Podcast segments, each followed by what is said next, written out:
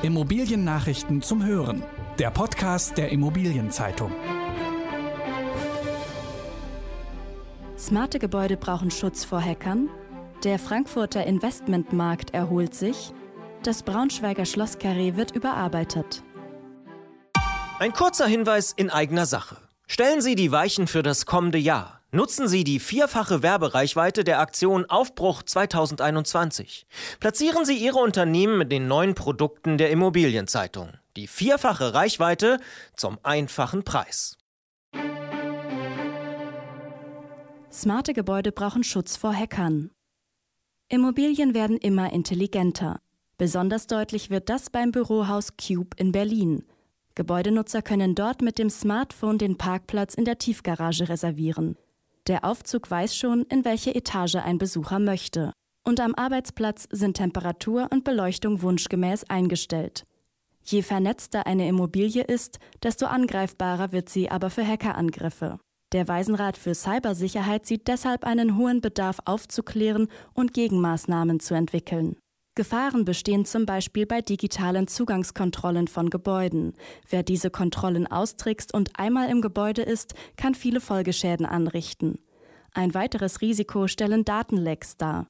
Wer Immobilien stärker vernetzen will, muss sich deshalb mit Datenschutzfragen auseinandersetzen. Das gilt gerade auch für digitale Lösungen, mit denen Corona-Infektionen verhindert werden sollen.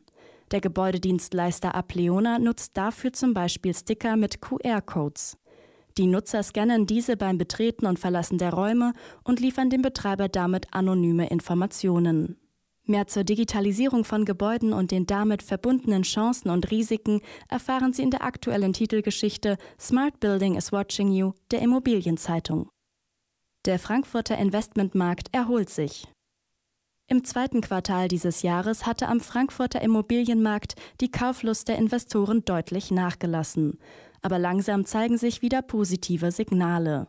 Viele Investoren schoben angesichts der Corona-Krise ihre Entscheidungen erstmal auf. Gerade ausländische Anleger waren sehr zurückhaltend. Mit Ausnahme des Verkaufs der Anteile von Godewind an Covivio registrierten Maklerhäuser keine Großtransaktion internationaler Herkunft. Die meisten Berater sind für den weiteren Jahresverlauf positiver eingestellt. Savills Director Jürgen Schmidt glaubt, dass der Tiefpunkt bereits überwunden ist. Das Transaktionsgeschehen nehme von Woche zu Woche zu. BNPPRE-Geschäftsführer José Martinez beobachtet, dass viele ausgesetzte Verkaufsprozesse wieder aufgenommen werden.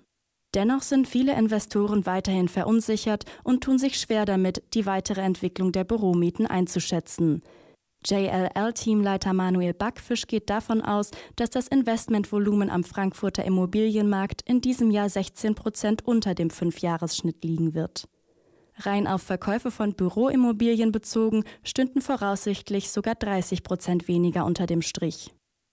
Das Braunschweiger Schlosskarree wird überarbeitet.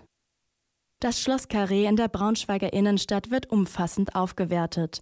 Die Volksbank Braunschweig als Eigentümerin hat jetzt die Pläne dafür vorgestellt. Die Bauarbeiten sollen von Anfang 2021 an rund vier Jahre lang dauern. Sie werden aufwendig, weil das Schloss Carré aus verschiedenen Häusern unterschiedlichen Alters besteht. Nach der Sanierung soll die Fassade einheitlicher als heute aussehen. Vorgesehen sind zudem neue Eingänge für verschiedene Gebäudetrakte, Aufstockungen und der Neubau eines ganzen Hauses. Die Ladenflächen im Erdgeschoss werden neu gegliedert. Das Schlosskarree ist 25.000 Quadratmeter groß. Die Fläche verteilt sich auf Arztpraxen, Wohnungen, Handel, Büros und Gastronomie. Das Revitalisieren kostet voraussichtlich rund 30 Millionen Euro. Interaction wächst in Frankfurt. Interaction wird vom Hauptmieter zum Eigentümer des Frankfurter IT- und Gewerbeparks Osthafen. Der Betreiber von Rechenzentren kauft die acht Gebäude mit zusammen 43.000 Quadratmetern Mietfläche vom Gewerbeimmobilienunternehmen BEOS. Interaction nutzt als Hauptmieter bereits rund die Hälfte der Hallen. Sobald die Verträge der übrigen Mieter enden, will das Unternehmen auf deren Flächen ebenfalls Rechenzentren betreiben. Damit baut Interaction seine wichtige Stellung im Osten von Frankfurt weiter aus. Anfang des Jahres hatte das Unternehmen dort bereits rund die Hälfte des ehemaligen Neckermann-Geländes gekauft. Damit wird Interaction selbst zum Eigentümer aller seiner 15 Rechenzentren in Frankfurt. Knapp 1000 Euro Eintritt für die Mini-Expo Real. Bis zum 14. September 2020 beträgt der reguläre Preis für ein Ticket des Expo Real Hybrid Summit 999 Euro. Danach steigt er auf 1199 Euro. Das Ticket gilt für die Präsenzveranstaltung am 14. und 15. Oktober 2020 in München und umfasst auch den Zugang zu allen Online-Events während des Summit. Wer nur online teilnehmen möchte, kann einen Digitalpass für 599 Euro erwerben. Für Studenten kostet dieser 59 Euro. Die Messe München rechnet als Veranstalter mit rund 5000 Besuchern. Die übliche dreitägige Gewerbeimmobilienmesse Expo Real, die Anfang Oktober stattfinden sollte, wurde wegen der Corona-Pandemie abgesagt. Der Preisvergleich zeigt, dass die Tickets hierfür um einiges günstiger waren. 600 Euro kostete zuletzt ein Early Bird Ticket für drei Messetage. Handel und Gastronomie fordern mehr Corona-Hilfe. Der Handelsverband Deutschland möchte zur Bewältigung der Corona-Krise mehr Unterstützung vom Gesetzgeber. Auch nach dem Ende der kompletten Geschäftsschließungen lägen wichtige Branchen weit unter ihren normalen Umsätzen, beispielsweise die Textilhändler. Viele Unternehmen könnten deshalb ihre Mietzahlungen nicht in voller Höhe leisten. Der Handelsverband fordert einen gesetzlich eindeutigen Anspruch auf Mietreduzierung. Ein bloßes Stunden verschiebe das Problem nur in die Zukunft. Ähnlich sieht es der Hotel- und Gaststättenverband DEHOGA. Er verlangt einen grundsätzlichen Anspruch, die Pacht wegen Corona zu mindern. DEHOGA zielt insbesondere auf größere Verpächter und Immobilienfonds. Diese bestünden meist auf der vollen Pacht, während kleinere Eigentümer von Hotel- und Gastroimmobilien entgegenkommender seien.